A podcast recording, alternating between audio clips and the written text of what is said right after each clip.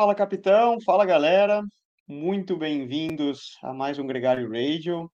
Sim, hoje com uma abertura, uma voz diferente para abrir. A gente, para vocês que estão aí no Brasil assistindo, acompanhando o Giro de Itália de perto, nosso querido Leandro Bittar, o capitão, está realizando os comentários direto na, na The Sports, acordando às 5 da manhã até o meio-dia, uma da tarde, para transmitir toda a etapa full na íntegra. E o coitado está empenado, então precisou ter, ter uma troca. Eu também venho aqui de uma viagem, então especificamente nesse gregário de hoje, que a gente grava no domingo e vai ao ar aí amanhã, segunda-feira, dia 8 de maio. Enquanto isso, vocês podem acompanhar o Leandro aí, quem ligar a TV vai assistir ele diretamente.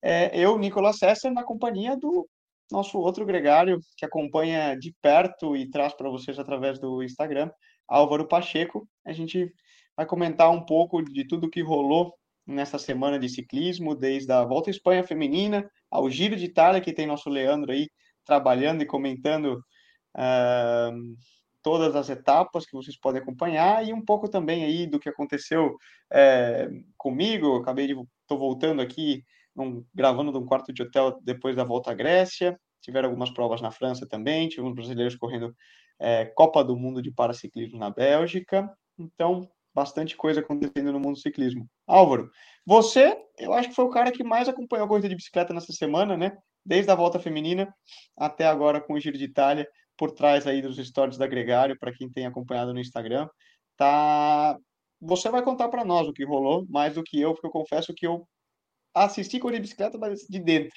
Não pude acompanhar muito a, as outras. Pois é, Nicolas, bom a gente estar junto aqui. O nosso Leandro sem voz hoje, é, desse desafio de ir lá no The junto com o Sidney White. Quem não sabe ainda, é o aplicativo DGO, onde você pode assinar e ver Leandro Bittar e Sidney White fazendo a transmissão de todas as etapas, bandeira a bandeira, do Giro de Itália. Acho que a gente pode começar com a Volta, que terminou nesse domingo, uh, meio fora de calendário, né? Puxaram a volta para colar em cima do Giro. A gente falou isso no rádio do ano passado, da semana passada. Agora, Nicolas, uma coisa que me chama atenção, para o bem e para o mal, o amadurecimento do pelotão feminino. Para o bem, muito. é que elas estão correndo mais com a cabeça, jogando jogo de equipe. Para o mal, é que o, o circo pega menos fogo. Porque ano passado, qualquer coisa, todo mundo atacava, saía desesperado. Esse ano, claramente, elas estão jogando mais na estratégia e a, a, uma grande volta de sete dias né, é, para o feminino. E você vê o jogo de equipe, é, aonde ganhou, inclusive entrando para o livro dos recordes. Uh, a Van Vluten ganhou a etapa, é, ganhou no resultado acumulado final por nove segundos. Então, chegando perto lá do icônico Greg LeMond e Exato, Fignon, com seis perto, segundos. Né? Exato. É, e duas polêmicas que eu trago aqui, Nicolas, é, para ouvir sua opinião é, de dentro do pelotão. Na sexta etapa, supostamente a Demi Vollering precisou fazer uma parada para ir ao banheiro é, e a Movistar atacou exatamente naquele momento, tinham 30, 30 quilômetros de rodada de prova e abriu 3 minutos. E a partir daí, é, quem parou junto com a Vollering, a equipe dela e outras equipes foram perseguindo e, e não conseguiram fechar, mas fizeram muita força. E ficou uma polêmica no final do dia. É, duas polêmicas no, no, nesse dia que se estenderam para a sétima etapa. A outra foi a Reiline, a italiana, é, da Trek Segafredo, que é, colou na Van Vluten na etapa de ontem, não botou a cara na frente em nenhum momento, estavam com uma frente do resto do pelotão e chegou na linha de chegada, disputou o sprint e levou. É, primeira vitória dessa menina com 21 anos, que está sendo uma revelação.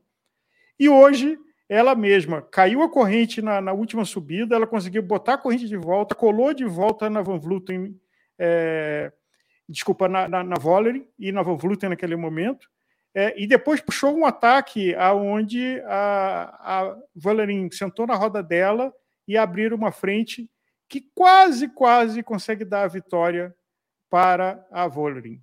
A primeira pergunta é: tem uma lenda não escrita de que quando o líder, com a camisa de líder, tem um incidente, o pelotão não ataca.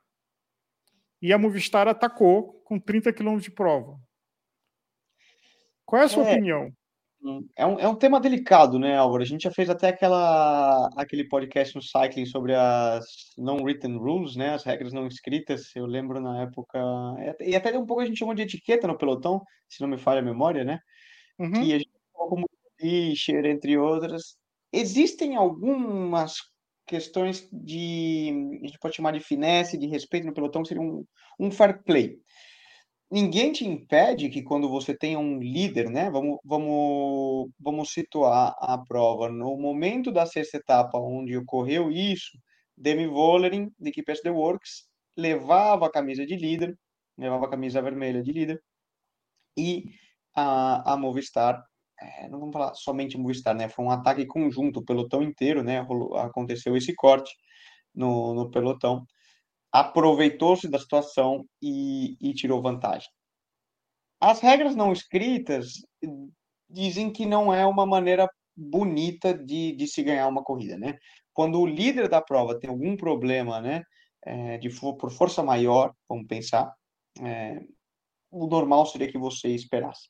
No caso específico, é certo que era uma situação de prova onde a corrida estava lançada, ataques constantes indo e vindo, uma prova intensa, chegando numa, numa subida, em que a, a contrapartida né, da Movistar ao responder, que foi quem iniciou as hostilidades, vamos dizer, a contrapartida foi dizer, olha, hum, ok, todo respeito, mas era um momento de prova que o, a lenha estava rolando, ela parou, a corrida não vai parar por causa dela.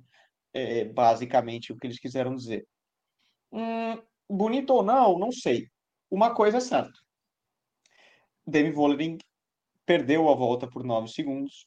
Ela chegou a ficar quase dois minutos atrás nessa sexta etapa, né? Da, uhum. da Annemiek van Vleuten. Conseguiu colocar muito tempo nelas. A Esther fez um trabalho fantástico vamos dizer, salvar a etapa ainda na, é, na sexta etapa, perseguindo, tirando a diferença, enquanto a Movistar também fez um trabalho fantástico de ter é, rompido a prova, né, e colocado a Annemiek numa situação de vitória, é fato que eles se aproveitaram da situação porque a Demi era mais forte. Ela mostrou isso e confirmou na etapa de hoje, quando ela veio e, e venceu.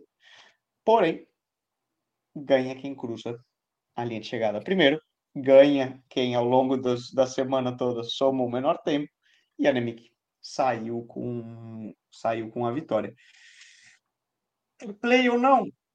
Não sei, eu acho que minha minha opinião, Álvaro, que uma campeã do nível da Nemik, ela sabe que ela não está no nível da Demi esse ano, mas não, não, não sei se é a melhor maneira de, de ganhar.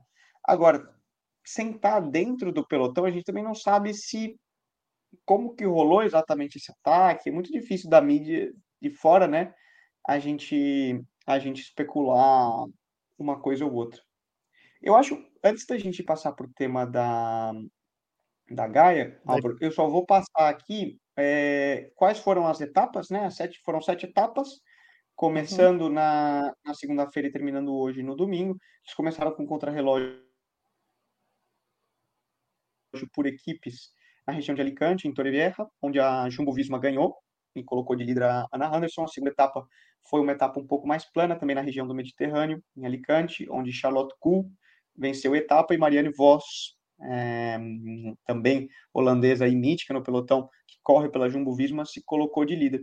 A terceira etapa foi uma etapa muito intensa, é, houveram vários cortes e, e, foi uma prova, uma etapa é, excepcionalmente dura. É, Marianne Voss ganhou a etapa e seguiu de líder. O mesmo para a quarta etapa. Aliás, vale só nessa etapa na, na etapa anterior, a Bayern Voss olhou para um lado, a Kuhn passou pelo outro. É, então, assim, foi uma piscada é, que a Voss não viu. E aí a Voss se vingou, ficou muito mais esperta no dia seguinte e garantiu o sprint. Nos, outros dias, nos, nos dias subsequentes, né, que ela, ela veio e venceu as etapas. Etapa 5, com, com vitória da Demi Vollering, chegada ao alto, é, perto de, de, de Madrid, no Mirador de Penhas. É, nessa etapa, a Demi também pegou a liderança. Etapa 6, aí essa etapa polêmica a gente acabou de comentar, a vitória ficou com a Gaia Realini, como você mencionou, e foi o dia que a gente teve, viu a troca da, de líder, né? A Demi cedeu a liderança para a Annemiek van Vleuten e a etapa de hoje, que acabou no, na subida mítica dos Lagos de Covadonga, a Demi venceu a etapa, mas não conseguiu levar a classificação geral. É, a classificação geral final ficou então com Annemiek van Vleuten em primeiro, Demi Vollering em segundo e a Gaia Realini da Trek em terceiro. Essa aqui é uma menina, né, como você mencionou, ela se aproveitou aí da briga das duas holandesas, ela que tem 1,50m, pesa 40 quilos, super pequenininha, né, dá até medo de, de ver. Ela se aproveitou, ganhou a, a sexta etapa, e a etapa de hoje também, que era uma subida muito boa para ela, confirmando um resultado na classificação geral de respeito, né? Vamos falar, ela já vinha de bons resultados ao longo do ano, ela tinha feito segundo na classificação geral do, do Tour de UAE, até na época com o Leandro a gente comentou bastante, e hoje ela confirmou, né? Confirmou para um pódio numa grande volta, de qualquer forma, de respeito. E outro tema, Álvaro, que legal comentar, essa prova foi transmitida na ESPN, aí no Brasil, né? Então acho que todo mundo pôde acompanhar um pouco, e teve participação da Tota Magalhães, é, uhum. brasileira, corrida pela equipe Biscaia Durango, que fez uma boa participação. Ela saiu na etapa, na etapa, é, saiu na etapa, saiu na etapa, eu estou atrapalhado aqui, né? No ciclismo. É, saiu na fuga na etapa 4, ela protagonizou, depois estava, eu vi o, o, dado curioso, ela fez a maior fuga da, da prova, foi quem ficou por, por período mais longo escapado nessa etapa, na, na etapa 4. E, e então, foram quase na... 30 quilômetros. E eu acho que ela teve o senso de humor de quando estava sendo filmada, primeiro solo, solo na fuga, de fazer uma careta, e depois, quando voltou no pelotão, sendo cumprimentada pelas companheiras, também. Mas, para demonstrar o talento dela, hoje, na etapa, na etapa 7, na última do Tour de Femme, a penúltima subida ficou um grupo só de 18 ciclistas. Ela estava nesse grupo de 18 ciclistas. É, hum. Então, só para, eu acho que valorizar, e de uh, ah, 130 quase que terminaram, ela terminou em 81 uh, ah, com 20 horas de prova. Então, assim, o senso de humor dela, mas é para respeitar. Primeiro, eu não lembro a última vez que eu vi é, um ciclista brasileiro numa fuga de uma prova Pro Tour. É, coisa que ela nos deu prazer. Respeita aí, rapaz. Espera aí, né? É.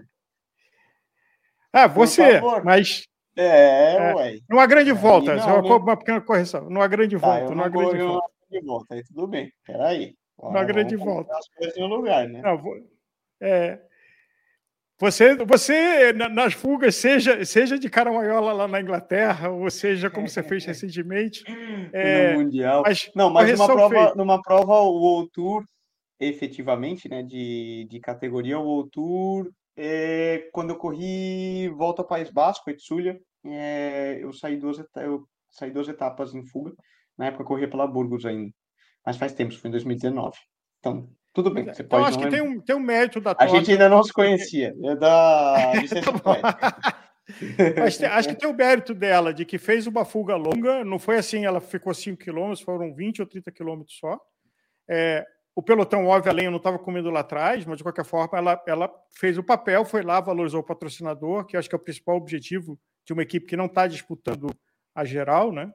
Uh, e, mas sobreviveu na roda, acho que a menção honrosa que eu estava acompanhando a prova é que na penúltima subida da etapa 7, que foi uma subida longa, tinha um grupo de 18 ciclistas e ela estava nesse grupo. E aí depois na descida, os ataques começaram a apertar da briga de Van Vleuten com o Vollering, Uh, e a Jumbo entrou de carona nessa história. Foi curioso ver a Jumbo e a Movistar aliadas, uh, porque tinha uma disputa pelo terceiro lugar do pódio. Uh, e aí nisso é, ela acabou, mas chegou mantendo a posição que ela tinha no, no dia anterior, de 81 em quase 130. Então, bastante honroso para a gente ter aqui. Mas a gente queria falar sobre a, a Gaia. E o fato dela se comportar, de ficar colada ali na roda, seja num dia na Van Vluten, seja outro dia na Vollering, e não colocar a cara na frente em nenhum momento. É, quer dizer, vírgula, ela abriu o ataque é, na etapa 7, em que a Vollering foi na roda dela e foi o que gerou abrir um, um ganho que ficou a 9 segundos de dar, mas tirou quase, é, tirou 50 segundos uh, em 4 quilômetros. Então, Sim. a Gaia teve esse papel, ela fez um ataque ali. Mas da, do dia anterior, ela ficar sentada na roda da Van Vluet o tempo todo, a subida inteira, é, e depois ir disputar o sprint, das regras não escritas. Ah, é, de novo, né? Normalmente é, no fair play diria que se você quer disputar a etapa, você reveza e não fica se aproveitando do, do atleta que vai à frente e você você fica de roda, depois você não, não bate o sprint, né? Porque supostamente, se você não está revezando, é porque supostamente você vem no limite e não poderia hum, revezar. Ou uma questão estratégica, na qual você pode falar, olha, é, no caso, Anemic, você está disputando a classificação geral, eu não tô. Amiga, você tira e eu ganho. Hum, se você não quiser tirar, aí você vai perder a classificação geral. Ou seja, uhum. você também joga um poker, no caso. Então ela fez certíssimo, certamente no, no, no rádio o diretor dela falou, ó, oh, não tira. Se a Nemic é, não quiser tirar, tudo bem, você para não tem problema.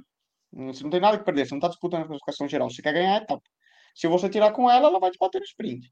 Então, qualquer cartada, você fica na roda dela e tenta ganhar no sprint. E foi verdade, ela ganhou por um milímetro, né?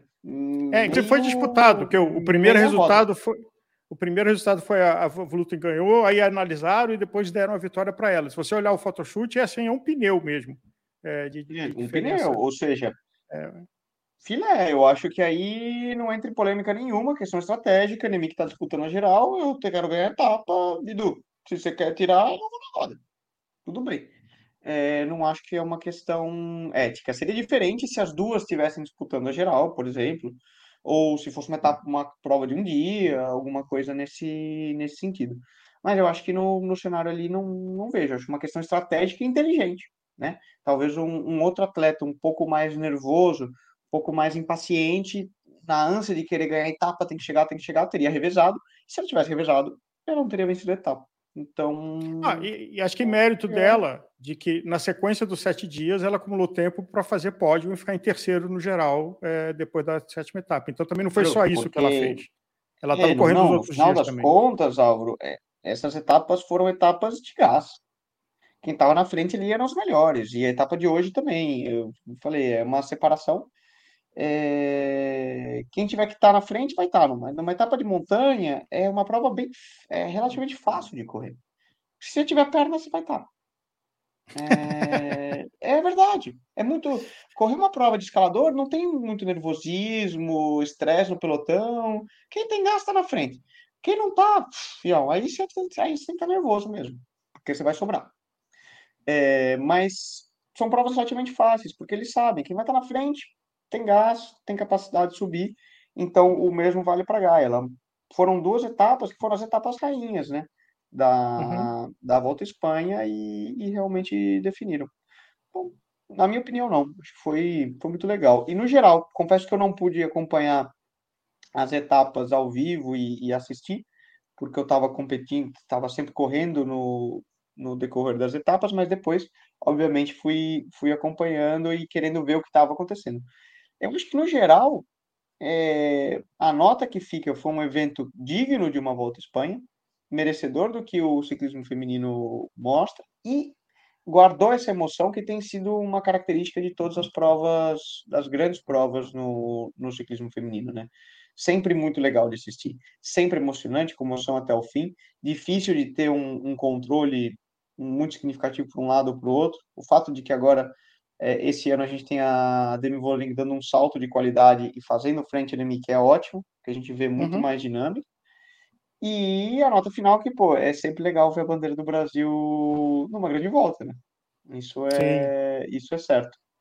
Então a gente é muito legal ver essa, ver essa transmissão.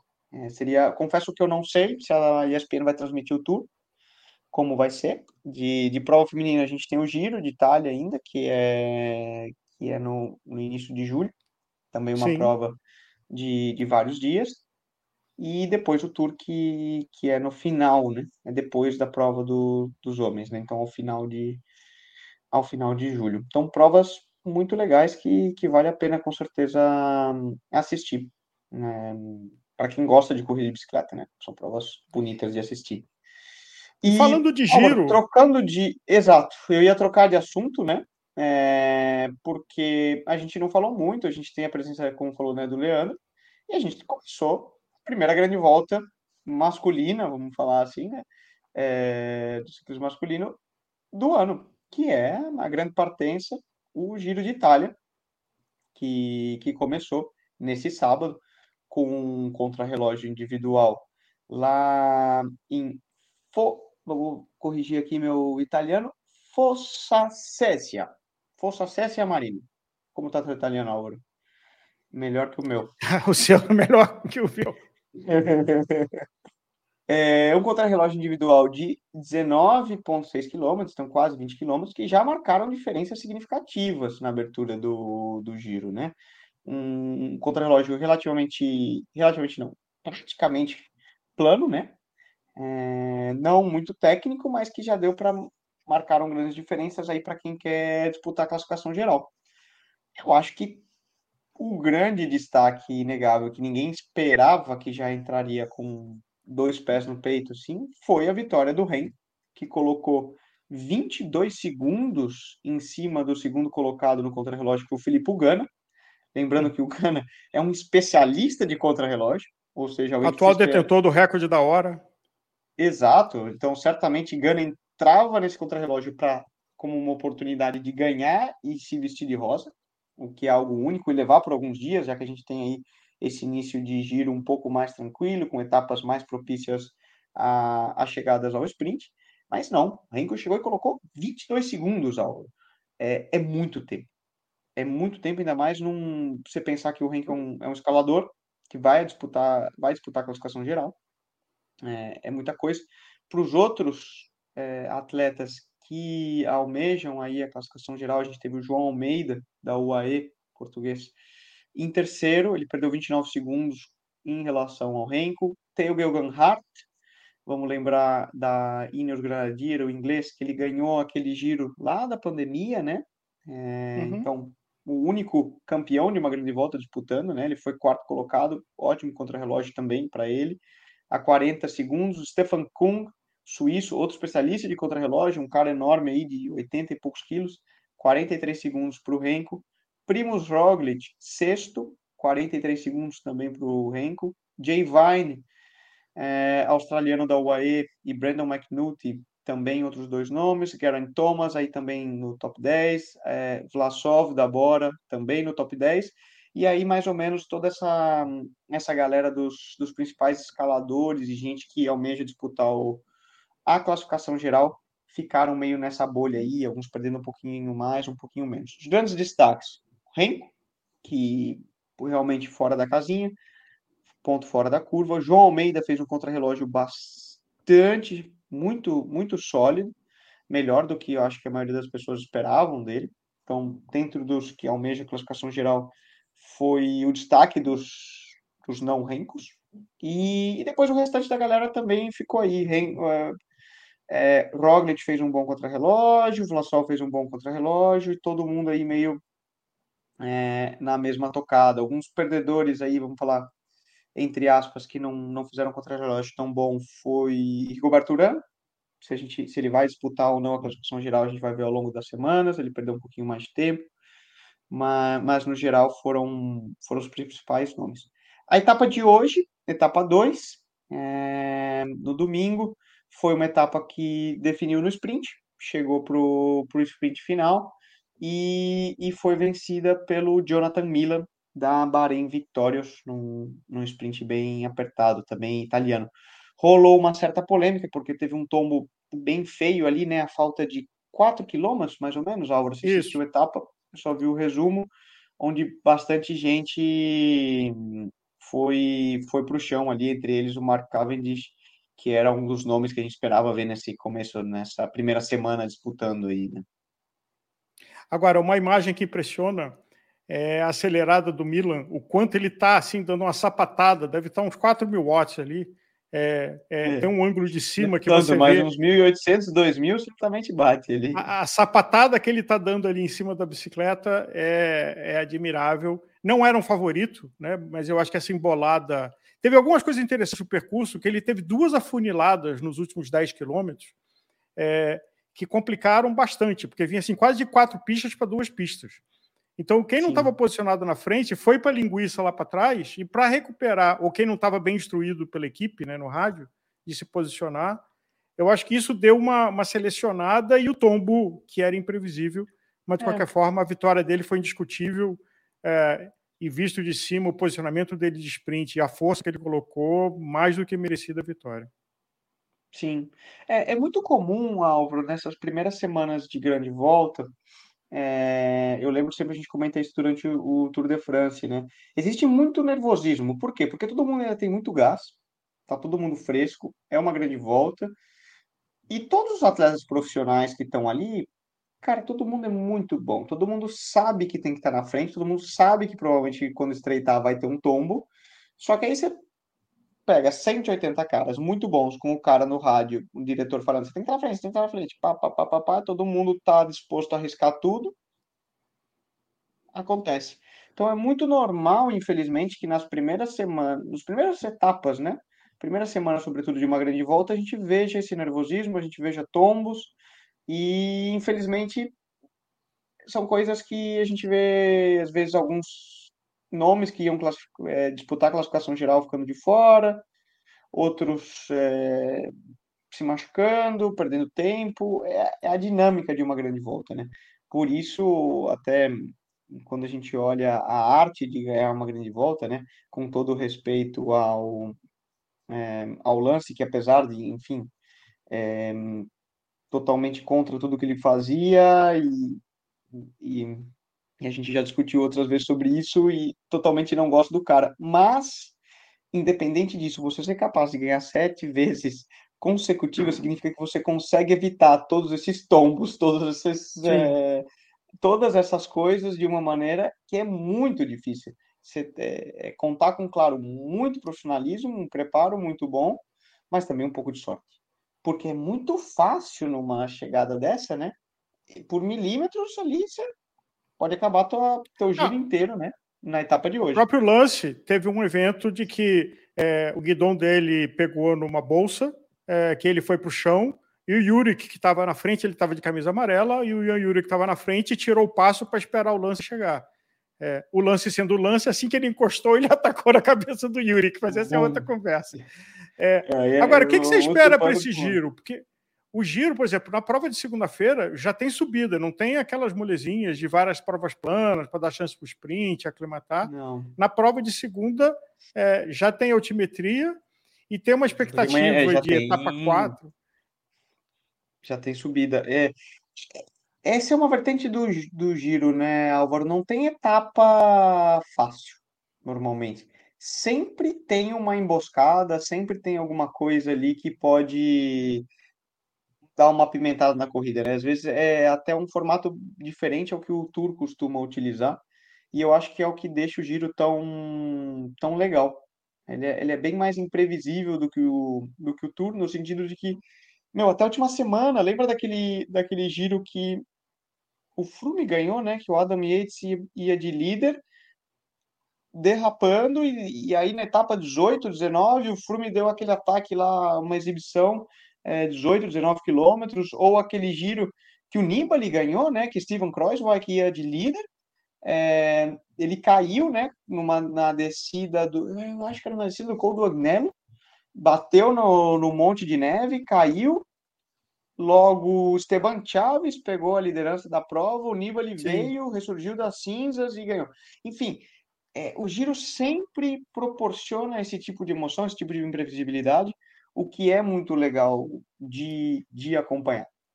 Falando do giro Aí... específico de 2023, a gente sabe que a gente tem dois nomes que estão acima do resto: Roglic e Renko. E a expectativa é que a gente veja uma disputa desses dois é, etapa a etapa. Quase que um repeteco da Volta à Espanha do ano passado, né, onde depois o Roglic caiu e acabou perdendo, o Renko ganhou com todo o mérito. Mas a gente viu isso já, né? Volta a Catalunha, os dois disputando muito próximos, o, o Roglic levou a melhor, e a expectativa é o embate entre esses dois, e depois você tem os nomes que vão correr pela, hum, pela beirada aí, né? O AE tem um time muito forte, a gente viu isso. É, você vê que eles colocaram três caras no top 10 do contra do contra-relógio, com o João Almeida, Brandon McNulty e, e o Jay Vine. Então eles podem tentar algo como equipe, fazer alguma coisa. Certamente vão trabalhar para o Almeida, é o, é o líder, claro, da equipe. Logo, você tem. Honestamente, não vejo a, a Theo Hart, Garen Thomas na Ineos fazendo frente a, a, a Roglic e Renko, que estão realmente acima. Mas a gente tem que acompanhar. Bora, né? ganharam o giro do ano passado. O Vlasov certamente vem, vem muito bem. É uma equipe que precisa entregar resultados, não entregou nesse ano ainda. Eles têm resultados, é, vamos falar, bastante medíocres para o nível e padrão que a equipe espera. Então, eu acho que tem motivo para sentar falar na uma... do sofá e escutar a voz do Leandro. Vamos falar de uma coisa é, que é sorte e o, o Roglic uh, não tem muita sorte né, no, no Tour do ano passado. E nesse ano, na equipe dele, tiveram duas ou três pessoas que pegaram Covid e um que tomou um tombo é, na sexta-feira. E Então, a equipe desenhada originalmente né? não é a equipe que está na prova. O que, que isso muda para o ciclista? Ah, você com a tua experiência, você tem uma equipe que está toda combinada de correr junta, que já está começando a se entender, e nos últimos dois, três dias muda. É, certamente não é o ideal, né? Ainda mais quando você perde um cara do nível de um Jan Tratnik na largada, né? É, você tem que readaptar porque você preparou um bloco de equipe, você preparou um bloco de gregários que supostamente fizeram um training camp em altitude em conjunto, foram reconhecer as etapas, fizeram um planejamento, uma integração, e você perde um pouco desse chemistry, né? Dessa química. conexão, eh, dessa química, exato, entre, o, entre os atletas e, claro, uma equipe como a Jumbo substitui com atletas de muita qualidade, mas talvez que não tenha, tenham feito uma periodização de temporada com uma preparação específica para aquele evento. Aí a gente tem que acompanhar a prova agora para ver como que isso vai funcionar. Ideal, não é. Mas é, o giro é uma prova que permite um pouco mais de, de jogo, Álvaro. Justamente por essa imprevisibilidade, e nem todas as equipes acabam indo com a equipe A, A, A, A, A mais, porque normalmente a equipe A super mais vai para o Tour. Ele te dá o jogo a ter uma equipe um pouco mais, hum, talvez, vamos falar, não ruim, né? Mas não uma equipe tão forte. Vamos ver. Eu acho que no final das contas o Giro é uma prova suficientemente dura para que as pernas coloquem cada um no, no seu lugar. E condições climáticas. A gente está tendo um, um, início de ano é, muito quente na Europa, de maneira geral. Mas maio ainda é um mês que pode ter hum, aí várias um, mudanças, né? Do mesmo jeito que agora está fazendo um calor um, significativo, pode ser que entre uma onda de frente, uma frente fria e, e mude isso. Aí ah, tem fotos de picos do, do giro com neve. Né? Então, eh, tem fotos que estão na, próxima, na própria página do Instagram do giro com neve. Agora, eu queria fazer aqui uma divagação. Uh, o que aconteceu na Jumbo e a vida de um atleta profissional que não seja o líder da equipe? É, quão imprevisível ela é? Por exemplo, os ciclistas que foram chamados para reserva possivelmente estavam com um plano anual que não era correr o giro, e estava com tipo de periodização, e estava com tudo. Então, um ano de um ciclista, quão pouco previsível é, e, e você tem experiência pessoal disso em mais de 10 anos de carreira, e quanto isso gera um estresse em você, ciclista, que você estava com a tua cabeça, por exemplo, você acabou de voltar para Bilbao, para Espanha, e a tua equipe fala, olha, estavam planejando correr uma prova aqui na Índia e aconteceu uma coisa errada, corre para cá. E você tem que correr para lá mal dormido e alinhar. Acontece? É raro, mas acontece muito, né? Como alguns diriam. É... faz parte, aconteceu comigo essa semana. É, se vocês lembrarem, no, no domingo passado, eu liguei, gente, eu não vou poder participar do raid de amanhã porque acabamos de terminar a volta a Astúrias, eu vim com o meu carro, estava voltando para casa e agora estou indo para o aeroporto porque eu tenho que ir para Grécia para largar daqui algumas horas. A gente chegou lá às sete da manhã para largar às dez o prólogo do outro dia e, bom, aí vamos vendo como for. Lava roupa, compra roupa no caminho, é... E aí agora, domingo, uma semana mais tarde, eu tô chegando de novo em Bilbao, que eu tinha deixado meu carro aqui, e depois amanhã eu termino viagem para casa, outros 700 quilômetros faz parte. É, é, um, é um, uma profissão, vamos falar, que você tem que estar tá pronto para pronto para o imprevisto, né? Principalmente. É certo que você toma um susto, né? Se alguém me liga amanhã e fala, olha, você precisa correr o Giro de Itália, eu falo, o quê? Amigo, mas, né? É... E, e, às vezes são esses presentes que, certamente, se alguém me liga e fala, amanhã, você tem que correr o Tour de França amanhã, é, estamos indo. Como já acontece várias vezes, e às vezes pode sair muito bem, pode sair mal, né? Normalmente você acaba depend... indo. Às vezes pode ser até bom, depende do atleta, ele não gera tanta expectativa, não, não gasta tanta energia previamente, e vai meio que cai de sopetão ali, né? É, eu acho que isso quer dizer, de repente, dependendo da cabeça do atleta, ou você fala uma responsabilidade enorme, caramba, todo mundo está me olhando, ou você fala, não tem nada a perder, estou aqui de visitante de último de Coringa, então, vou me divertir e vou fazer, vou dar uma de maluco aqui, vou dar uma de Van Aert e, vou numa fuga que ninguém espera, essa... vou e acontece. Essa volta ao País Basco que eu mencionei, que quando foi a última vez que oficialmente um brasileiro tinha saído numa fuga numa prova ou tour, quando eu corri na época da Burgos, eu correr. Foi foi sem querer, eu, eu, a gente corria o GP Endurai. Tava, o GP Endurai eu corria, Aí eu fui para correr o GP Endurai, andei bem, fui o melhor da equipe. E eu não lembro quem, acho que era o Langelotti, ele ficou doente, eu caí o Endurai. E aí falaram, Nico, você vai ter que largar a volta do País Basco daqui depois de amanhã. É a volta mais dura da, do ciclismo profissional como um todo, né? De uma semana, que todos falam que é a prova mais difícil de correr, tal. Beleza desligo bem. É, agora, agora, também pode acontecer que não, não, não aconteça nada, né? É, são coisas, anedotas do histórias do ciclismo profissional. Se juntar é, quem está acostumado com isso, tem várias aventuras nisso aí. Né?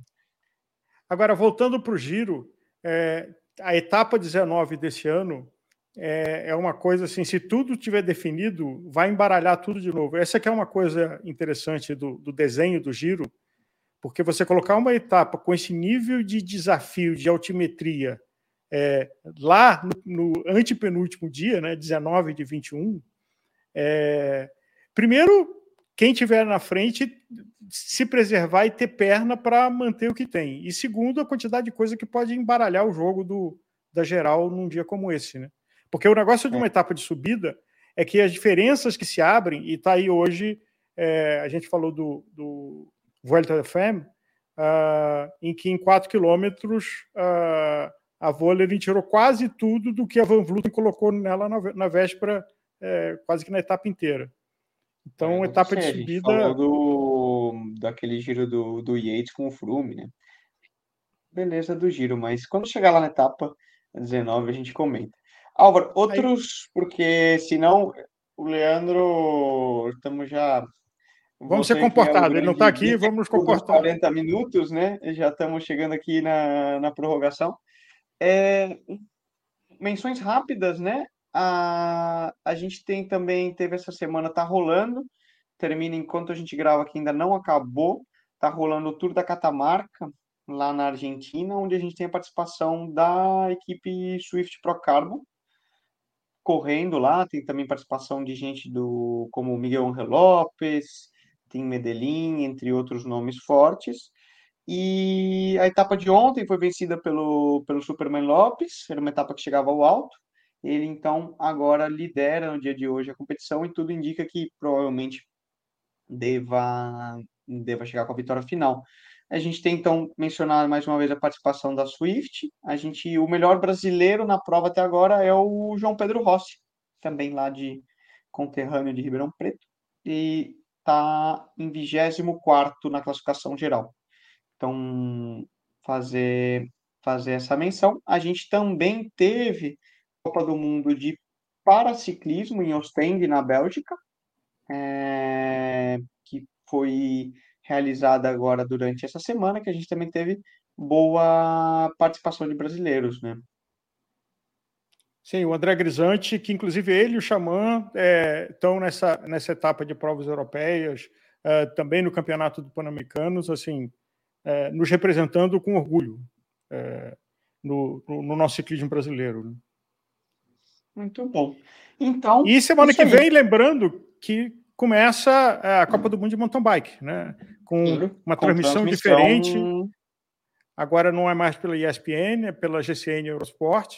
Uh, mas de qualquer forma começa e aí vamos ver se outro esporte de rodas uh, se desenrolar no campeonato claro, 2023.